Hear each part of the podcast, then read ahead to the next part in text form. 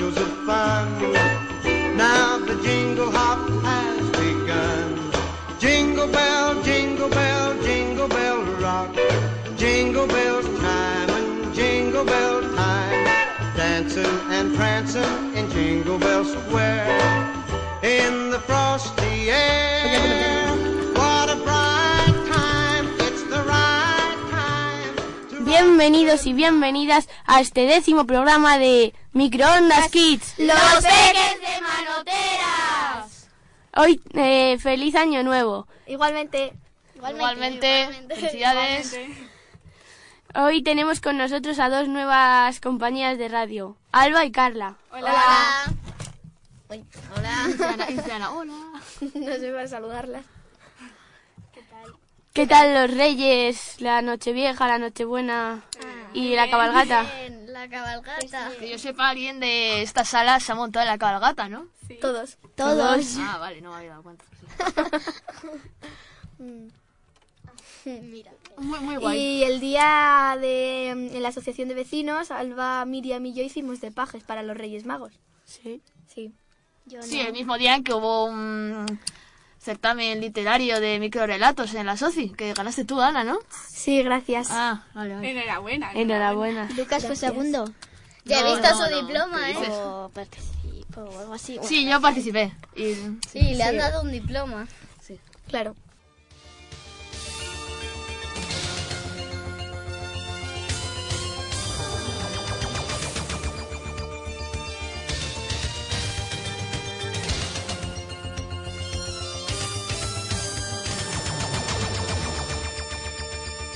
Eh, a continuación pasaremos a las noticias. Crean un perfume con olor a frente de gato. La tienda japonesa Felismo, especializada en temas felinos, acaba de lanzar su segundo aroma de gato.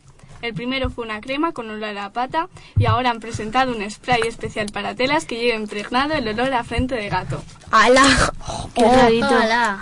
Jolines, pues sí, cómo huele la frente de gato. Eh, ni idea. Yo no me pongo eso. Tampoco. Ni yo. Vale. Eh, venden aire envasado. El aire fresco de alta calidad se está envasando en latas de aluminio y es un suceso en ventas. La compañía, la compañía Vitality Air comenzó como una broma en eBay, pero después de vender aire por 168 dólares empezaron a tomárselo en serio.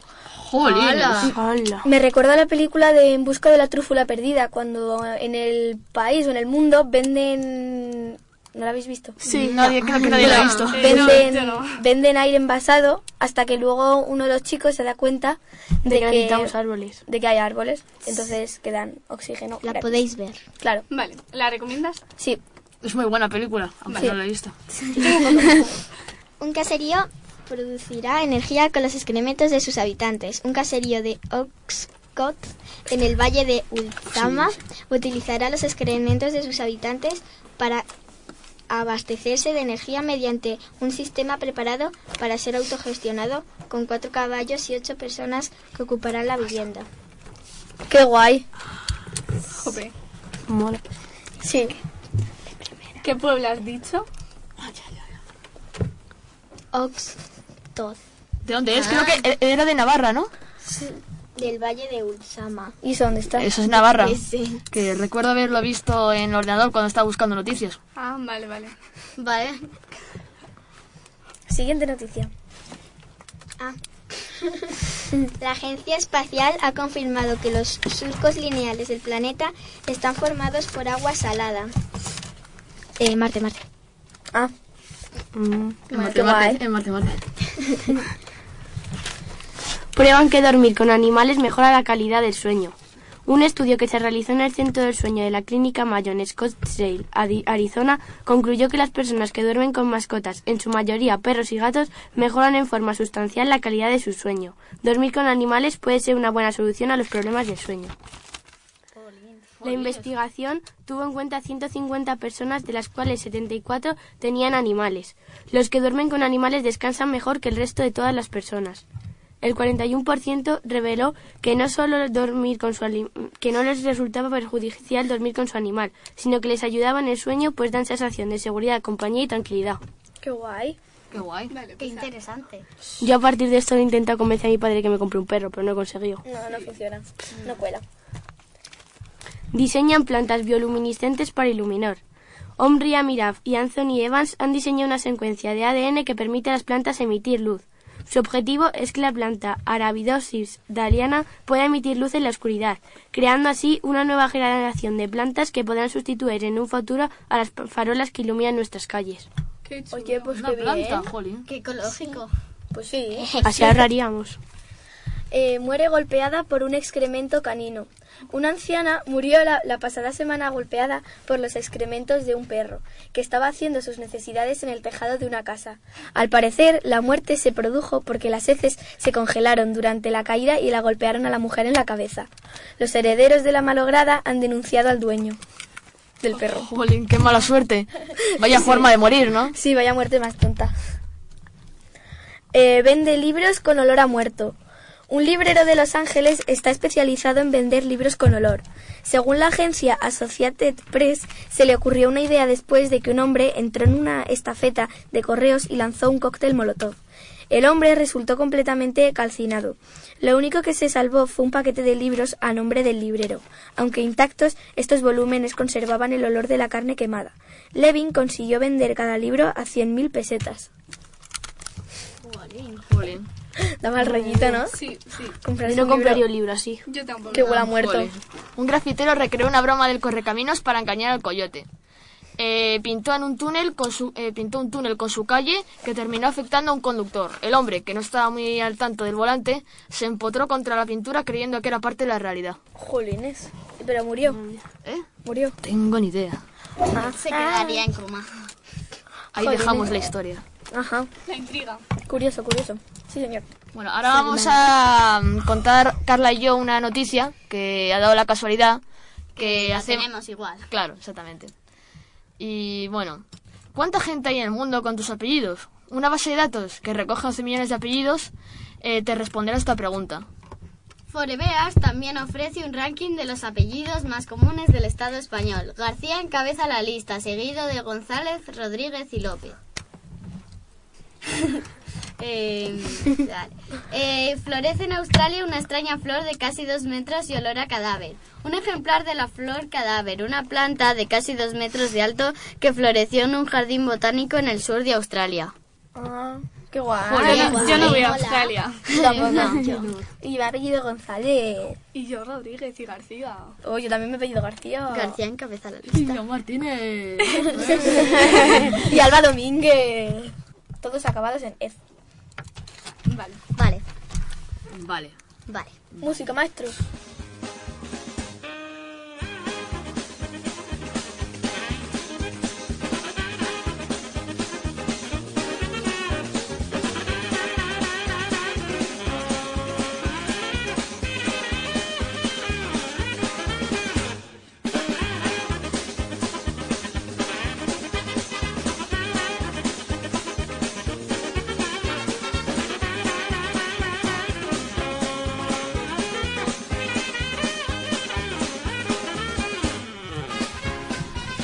Ahora vamos con los chistes.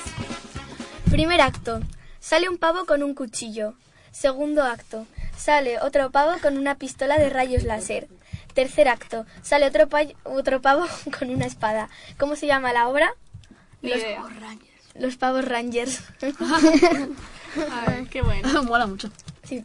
Primer acto, un elefante tocando la guitarra eléctrica. Segundo acto, un hipopótamo tocando la batería. Tercer acto, un rinoceronte cantando rock. ¿Cómo se llama la obra?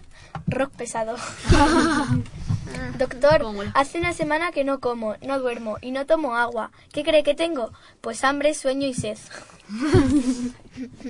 Obvio. ¿Por qué los diabéticos no pueden vengarse? Porque la venganza es dulce. Em, oye, se murió Amparo. Vaya, lo siento mucho. ¿Y cómo está su marido? Desamparado. Lógico. Mi amor, estoy embarazada. ¿Qué te gustaría que fuera? ¿Una broma? Oye, ¿tú de dónde eres? Yo de Madeira. Sí, como Pinocho. ¿Por qué los gorilas tienen las narices tan grandes? Porque tienen unos dedos enormes. Papá, ¿qué se siente al tener un hijo tan guapo? No sé, pregúntale a tu abuelo. Qué creído. Mamá, ¿qué haces enfrente del ordenador con los ojos cerrados? Nada, hijo, es que Windows me dijo que cerrara las pestañas. ¿Ayer lleva H? No. ¿Y hoy? Sí. Jo, cómo cambian las cosas de un día para otro.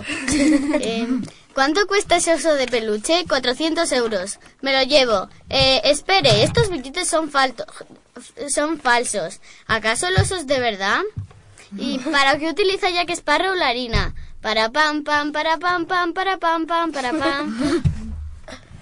Eh, ¿Por qué no estáis juntos? Porque ella come amigos. ¿Cómo que come amigos? Porque me dijo, te quiero, pero como amigos. Eh, ¿Cómo se dice perro en inglés? Dog. ¿Y veterinario? Doctor. Eh, bueno, eso es un poco malo, sí. Eh, ¿Desde cuándo tiene usted la obsesión de que es un perro? Desde cachorro, doctor. y se acabó.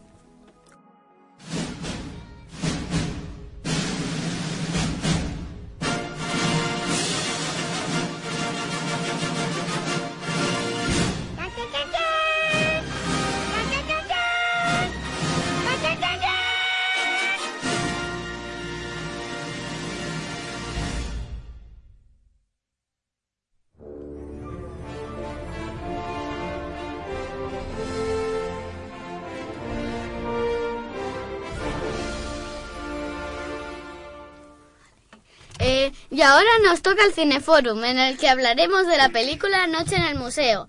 Al principio de la película nos cuentan la historia de Larry, un divorciado incapaz de mantener un trabajo estable, que ha fallado en los negocios y en su profesión soñada de ser inventor. Cecil, un guardia de seguridad a punto de jubilarse del American Museum of Natural History, contrata a Larry a pesar de su currículum poco prometedor. Una vez que llega la noche, Larry descubre que todos los objetos cobran vida. Y ya no puedo contaros más, porque me quedé dormida viéndola. Que no, que es broma. Es una película bastante interesante. Sí, mola mucho. Mola, sí, está, está bien. La vi el otro día yo. Sí. Sí. Menos mal que no la tenía que resumir. Y mm, eh, también el tal Larry quiere, como sabe que los, los animales y todo lo del museo cobra vida, Sí. pues quiere enseñárselo a su hijo para impresionarle. Porque como su mujer está, o sea, est- están separados los padres, pues el nuevo novio de la madre, pues entonces es como Sí. que lo tiene todo y como que Sí. el niño... Y Cecil y sus amigos, desde que van a jubilarse, deciden robar lo que la- les da vida a los sí, la objetos. tablilla o algo así. Y cuando Larry va a enseñarle cómo los objetos cobran vida, pues no lo mm, no cobran vida porque no está la tablilla. Claro. Claro, entonces su hijo se decepciona. Son la dos, La ¿no? tablilla esa No, es la uno. Era egipcia, ¿no? Hay tres, creo, tres películas de Noche en el No, Museo. creo que dos. La tablilla esa era del... Eh, Egipcia, sí, de un faraón, de algo así. un faraón. Sí, eh, sí, sí. Bueno, a mí me gustó mucho la película. Ah, ya. Igual que a mí, qué A coincidencia. Sí. ¿Sabéis de qué año es? No. Pero debe de ser de hace poco. Sí, ¿no? de Sí. 2013 Hace tres o o cuatro. 14. Sí, sí, sacaron la Ay, la tablilla esa estaba en No, la la- sala de los faraones. No, creo que solo hay dos. Solo hay Yo creo que sacaron la 3 hace, hace muy ¿Ah, sí? poco. Que No, no, es que no sé si son cine. dos o tres. Yo creo que son dos. Ah, no sé. Yo creo que son A mí tres. me suena muchísimo la 3. A mí también. No la he visto, ¿eh? Han pero- estrenado, han estrenado una película en el cine que se llama, no, la van a estrenar la de pesadillas. Sí. Y el tráiler me da mucho. Es sobre como que mm, Es de una chica, no, No. no, es como una chica que vive en su Es de risa, casa, ¿no? es- No. Tampoco. Espérate que lo Sí, de cuente. Que no. Entonces, es una chica que vive y viene un vecino y entonces ese vecino va a la casa de la amiga y piensa que su padre está un poco loco porque cuando tiene como en los libros los tiene como cerrados con candados, ¿no? Ah, sí. Y ya. cuando los abren Sí. es como que sale eh, como Los un personaje. monstruos. Ah, Sí, sí, sí, sí. Ah, Ya, yo ya, también vi el tráiler y vi un Está poco. genial. Está Mola chula. mucho, sí. Sí. Y yo también he visto anunciada la quinta ola o algo así.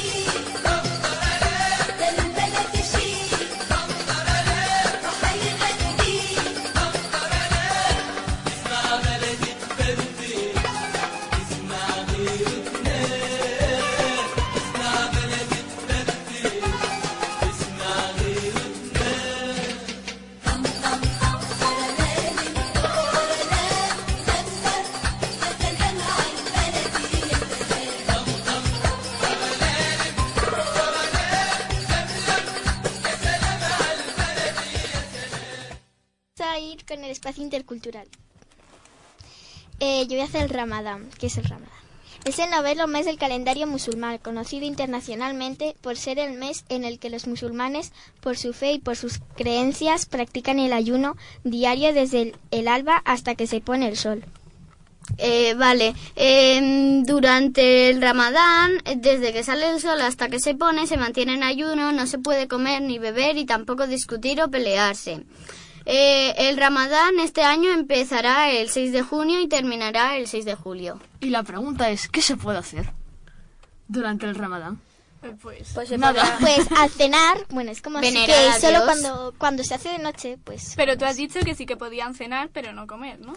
Desde que sale Claro, el sol sí, hasta comer, que claro. de- se pone. Hombre, yo lo que haría sería dormir durante el un- tiempo del día y Pues luego por la noche Claro, me levantaba claro. y, Y cenaba, comía. No, porque se pelarse, ni, ni tocarse, ni, hablarse. Hombre, hablar sí se supone que se puede hablar, ¿no? Ay, Sí, bueno, exagera un poco las cosas. Claro. Bueno, em, Te Toca, toca, Lucas. Ah, sí. Eh, la cuaresma.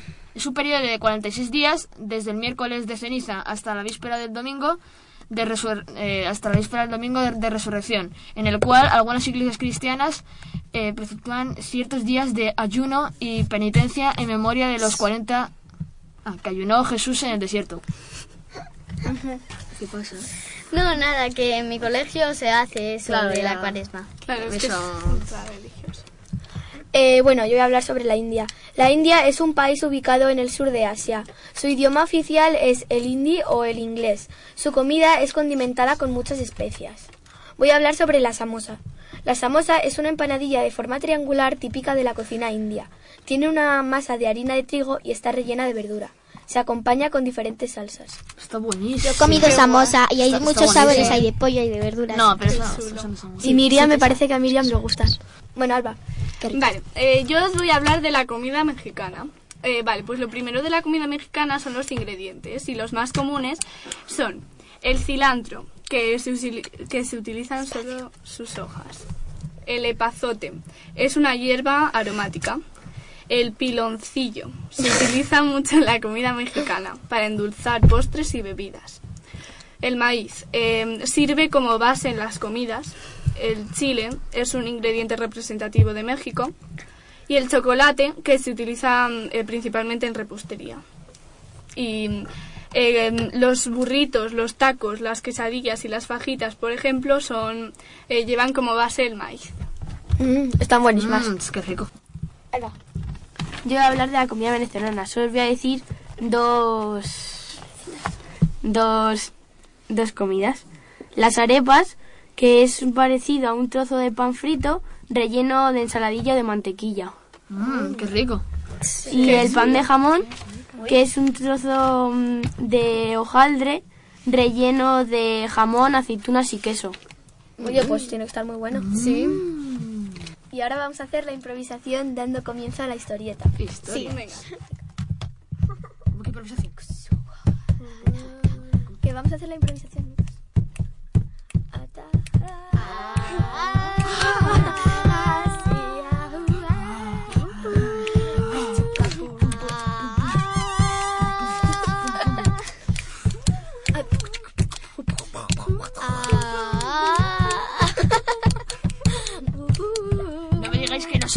pero vamos.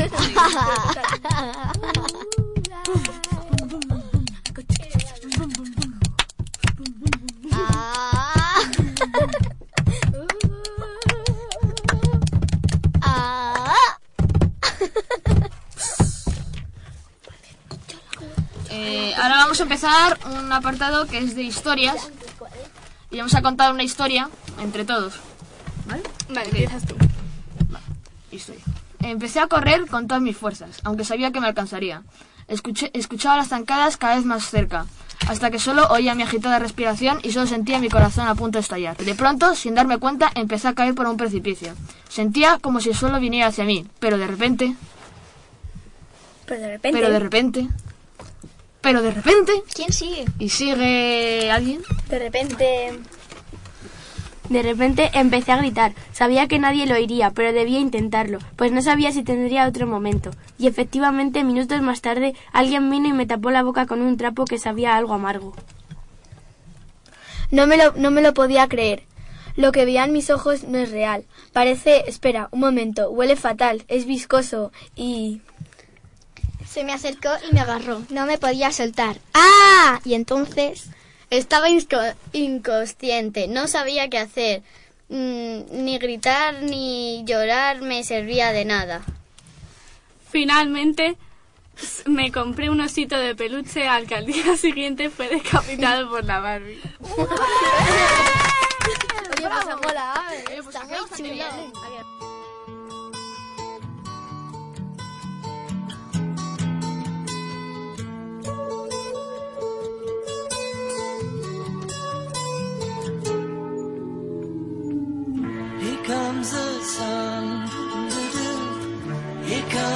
Comes the sun. And I say it's alright.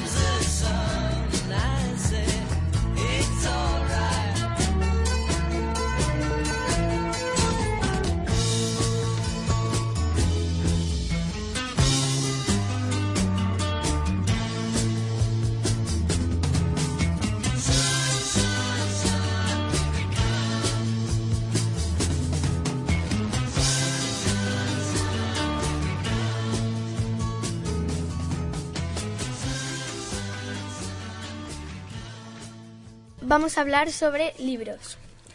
Eh, bueno, yo he hecho un resumen sobre el libro de Alfred y Agatha, Los diez pájaros Elster, que es una colección que, mm, que son unos nueve o libros o así. Y entonces yo he hecho el del primero, Los diez pájaros Elster, que trata sobre un niño y una niña que se llaman Alfred y Agatha. Se conocen y tienen que descubrir un caso que ha ocurrido porque eh, Agatha vive en una ciudad rica, po- eso, en- sí, en un barrio rico, y Alfred en un barrio obrero, pobre, como lo queráis llamar. Entonces em, culpan al jardinero de Agatha de que ha robado eh, unos pájaros a la familia Elster. Entonces eh, Alfred y Agatha pues se conocen em, y tienen que descubrir el misterio de quién lo ha robado, por qué y todo eso. Y ahí os lo dejo, es muy interesante el libro. Qué guay. Hola, a mí suena, Me me lo suena mucho, compraré, ¿eh? me lo Me compraré. mucho, sí. Te lo sí, puedo sí. dejar si quieres, lo tengo. Muy guay. Mm, Pues yo os voy, a, os voy a hablar de un libro que se llama Oniria, que trata de un niño que tiene que puede viajar a, o sea, cuando su- cuando sueña se va como a un mundo en el que puede controlar todo, pero que las pero de forma diferente que luego cuando se despierta lo recuerda todo y es porque su abuela es como mágica o algo así y mm, mm, le enseña cosas de cómo desde pequeño a por ejemplo luchar contra las pesadillas. ¿Y cómo se llamaba el libro? Oniria. Oniria. Mm, Me la apunto. Yo también. qué nombre. yo estoy ya todo el rato soñando, ¿no? Ahí, jolín, qué chulo. Vale. Además con mi superabuela. Pues, ¿Cómo, cómo decías que se llama? Oniria. Oniria. Yo voy a resumir eh, el diario de Greg. A ver, hay 10 libros, creo, o 9. Sí, Sí, diez. 10 El libros. 10 es la vieja escuela. El 10 y el 9 los han sacado hace poco, pero yo me he leído hasta el 4. Muy bien. No, yo, yo... Yo también. Bueno, el diario de Greg es un libro muy conocido que se trata de un niño llamado Greg, que le pasan muchas cosas malas, como que se puso papel higiénico para no tener frío, que cae mal a la gente, etcétera.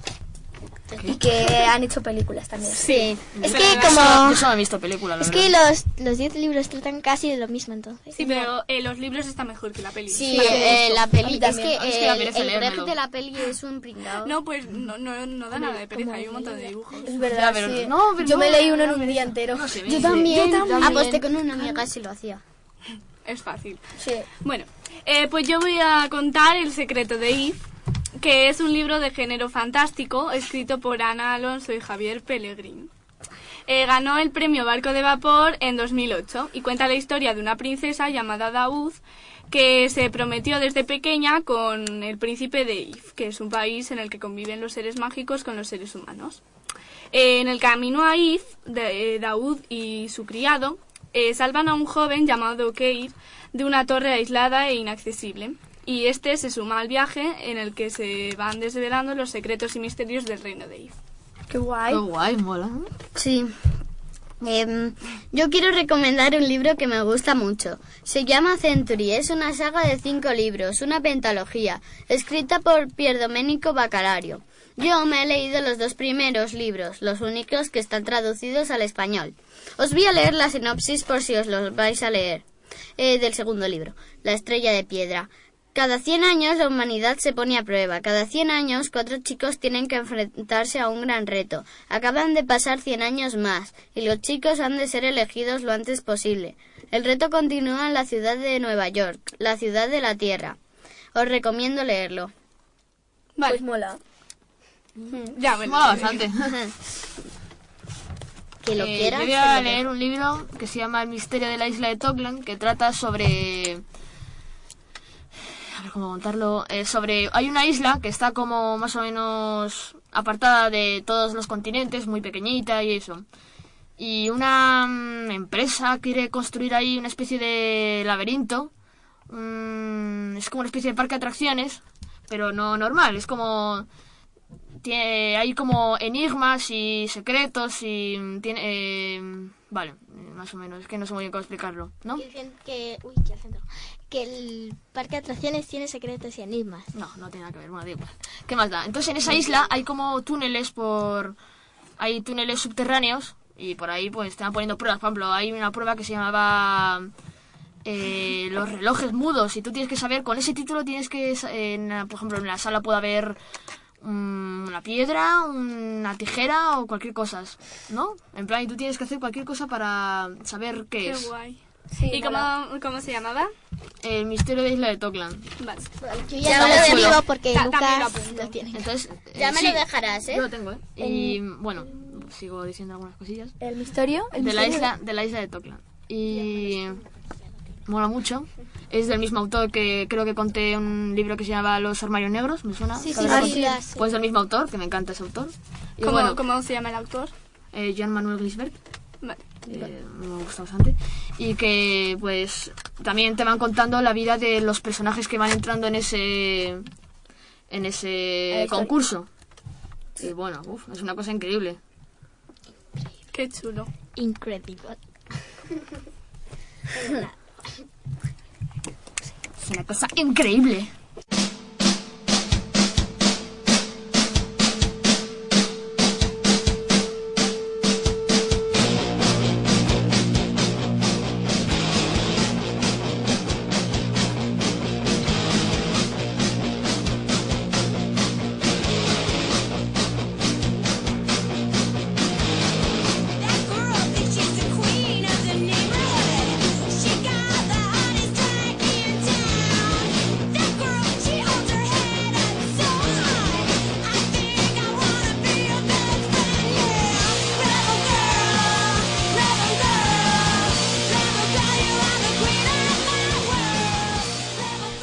Y ahora vamos con las historias de mujeres. Yo voy a definir, eh, voy a hacer la definición de una mujer sufragista. Viene de la palabra sufragismo, que es el movimiento político que surgió a finales del siglo XIX y re- reivindicaba el derecho del voto de las mujeres. Ser una mujer sufragista quiere decir que la mujer lucha por su voto. Eh, vale yo también voy a hablar más o menos de las sufragistas aunque de una persona en concreto voy a hablar de Edith eh, que fue la primera mujer que enseñó artes marciales a un grupo de mujeres o sea las sufragistas para protegerse de la policía.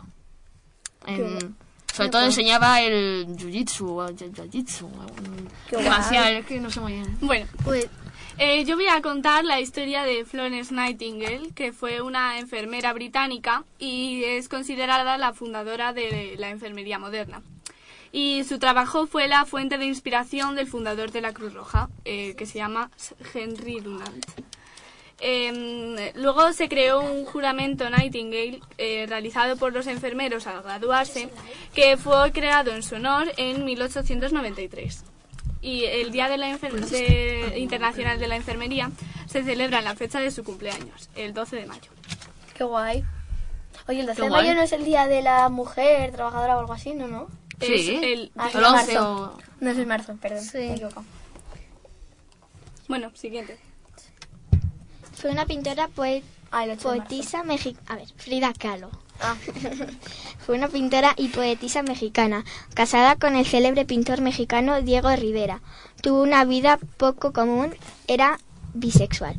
Eh, fue autora de unas 200 obras, sobre todo autorretratos en los que proyectó sus dificultades para sobrevivir, ya que en su juventud tuvo un grave accidente y estuvo mucho tiempo en la cama.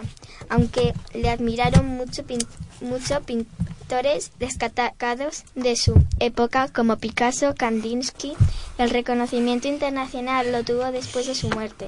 Frida encarnó un nuevo tipo de mujer autosuficiente, suer- fuerte y de características sexuales andróginas, rechazando la visión de lo femenino que, que tenía en el mundo de su época. Es reconocida hoy como un símbolo.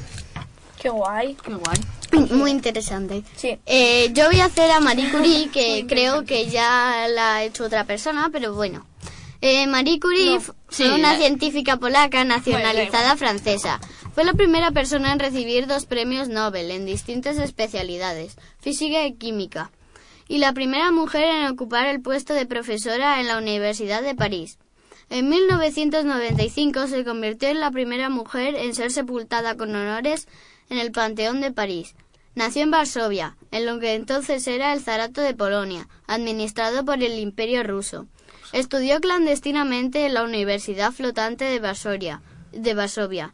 En 1891, con 24 años, siguió a Bronislawa Adluska, su hermana mayor, a París. Compartió el Premio Nobel de Física de 1903 con su marido Pierre Curie y con el físico Henry Becquerel.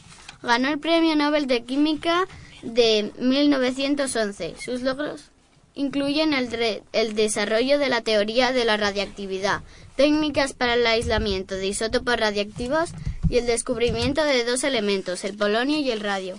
¡Qué tía! Ya ves. Sí, yo en, tío. en aportaciones. en lengua tuve que hacer una redacción de eso y sí. Fue la primera persona en muchas cosas, mujer. Sí.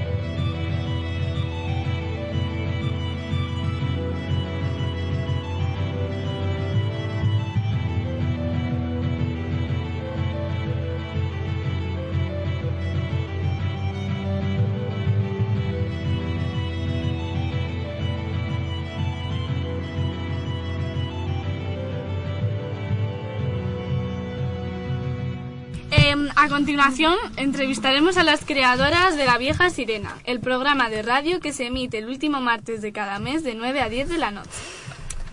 Eh, hola. Hola. Eh, Hola, ¿qué tal? Hola. Hola. Muy bien. Chicas. Vale, primera pregunta. ¿De qué trata el programa? El programa es un programa literario que se desarrolla en un barco pirata. Los miembros de la tripulación somos el capitán Morgan, eh, la contramaestre Amboni y la condestable Mary Reed.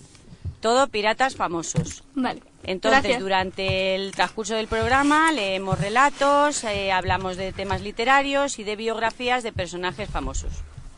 Vale, muchas gracias. Eh, ¿Por qué se llama así el programa?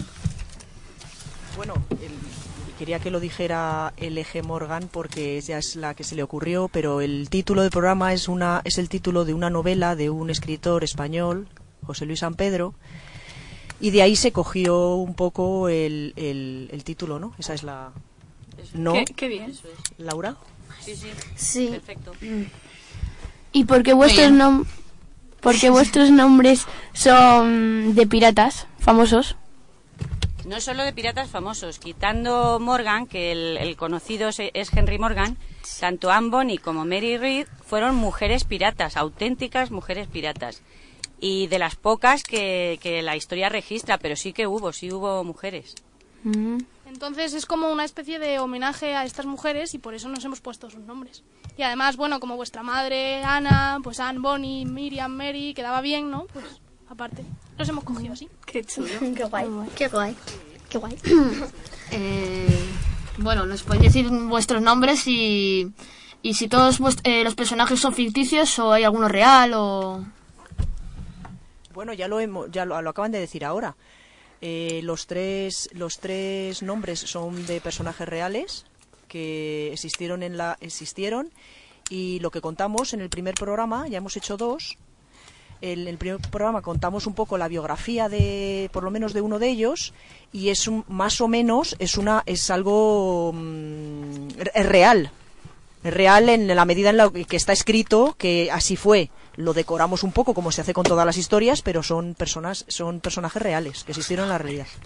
Vale. Luego sí que tenemos invitados, no sé si habéis escuchado el segundo, que tuvimos dos hombres invitados, que seguro que alguna de las Sí. que están por aquí les suenan, que sus personajes no son reales, nos los hemos inventado. Sí, vale. Eh, ¿En qué os habéis inspirado para hacer el programa? Pues sobre todo en las historias de piratas, cosa que a mí me encanta, y los barcos de vela de la antigüedad. Y luego, eh, como decimos, en los distintos relatos y temas literarios que se nos van ocurriendo. Pero haciendo hincapié en vida de mujeres singulares relacionadas con la literatura. Qué guay. Eh, ¿Nos podéis describir los personajes del programa? Lo- perdona repite la pregunta ¿Nos podéis describir los personajes del programa?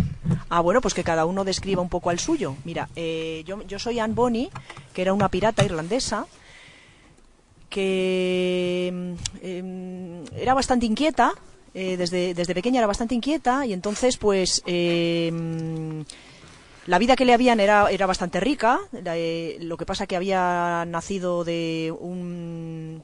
Era un señor muy importante, un abogado muy importante, que había tenido una hija con la criada.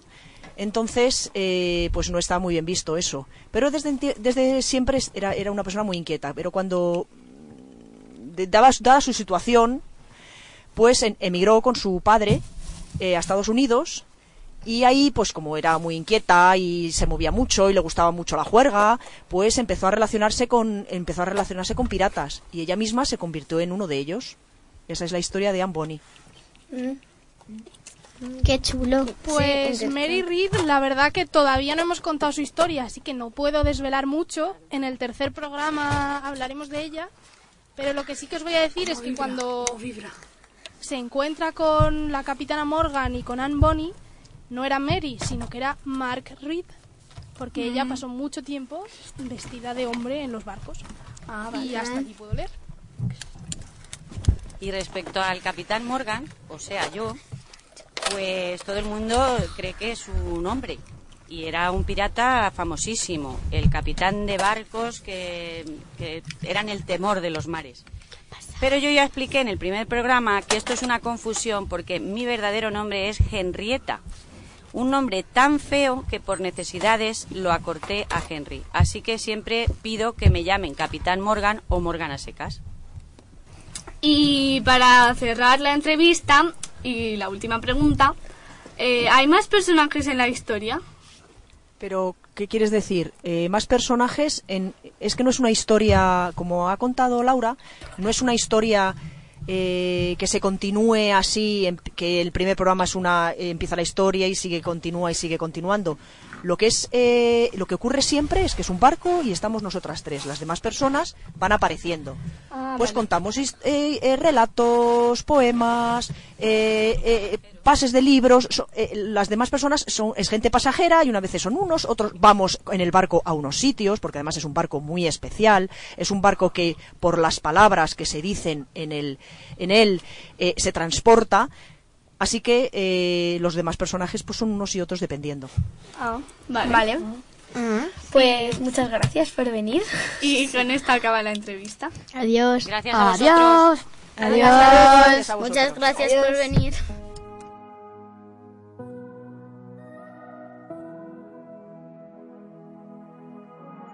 You can feel it, I can feel it, like we're both awake and dreaming.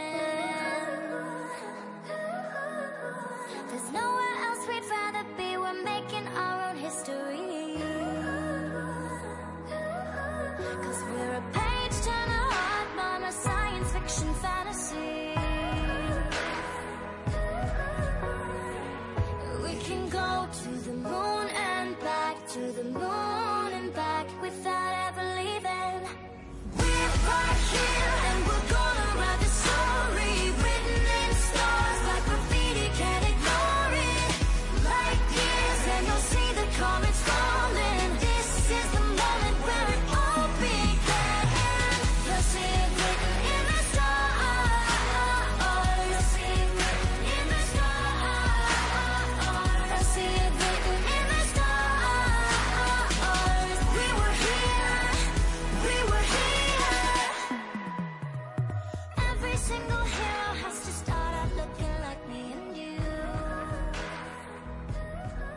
despedimos hasta el próximo programa de...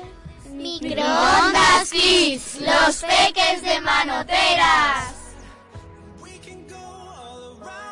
Hasta pronto. Chao. Adiós. Hasta.